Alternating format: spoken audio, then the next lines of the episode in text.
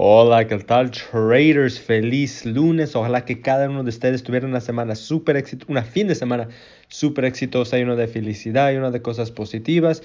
Y pues como siempre, ojalá que estén eliminando todas las cosas negativas de su vida. ¿Ok, traders? Entonces, hoy es el último día de agosto. Ah, ojalá que que, que sí pudieron estudiar mucho, están avanzando mucho. Yo sé que muchos de ustedes le están echando todas las ganas uh, para, para, para mejorar su trading y eso es excelente, eso es lo que, me gusta ver. Ok, traders, entonces hoy les quiero hablar un poquito sobre uh, los análisis de las velas y las velas, porque mira, yo, una de las cosas que yo, que yo cometí, un error que yo miré que muchos estudiantes cometen y algo que yo también cometí cuando primero estaba empezando es que a fuerzas, a fuerza me quería um, memorizar to memorizarme todas las velas, ¿ok?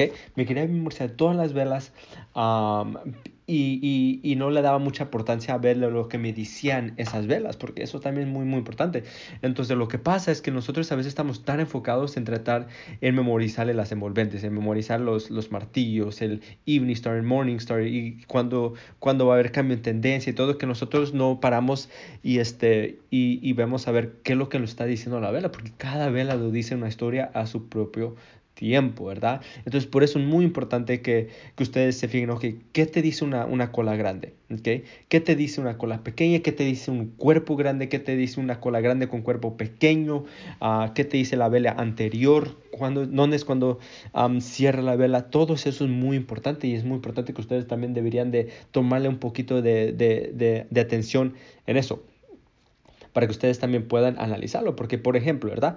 Por ejemplo, nosotros podemos ver, una vela que tiene una cola grande, ¿verdad? Una cola grande, una, una vela alcista, aunque una vela de compradores, pero el cuerpo lo tiene bien pequeño y la cola grande, eso lo, se dice que, que este, eso nos indica que los compradores este, tuvieron el control del mercado, terminaron, tuvieron el control del mercado, pero no dominaron porque tenemos esa cola grande. Eso significa que el precio llegó hasta abajo uh, y que había mucha presión de los, de, los, de los vendedores, pero al último minuto o, o, o al último los compradores pusieron mucho más presión hacia arriba, por eso es que dejó esa cola grande, porque en un momento los, los vendedores tenían el control, ¿verdad?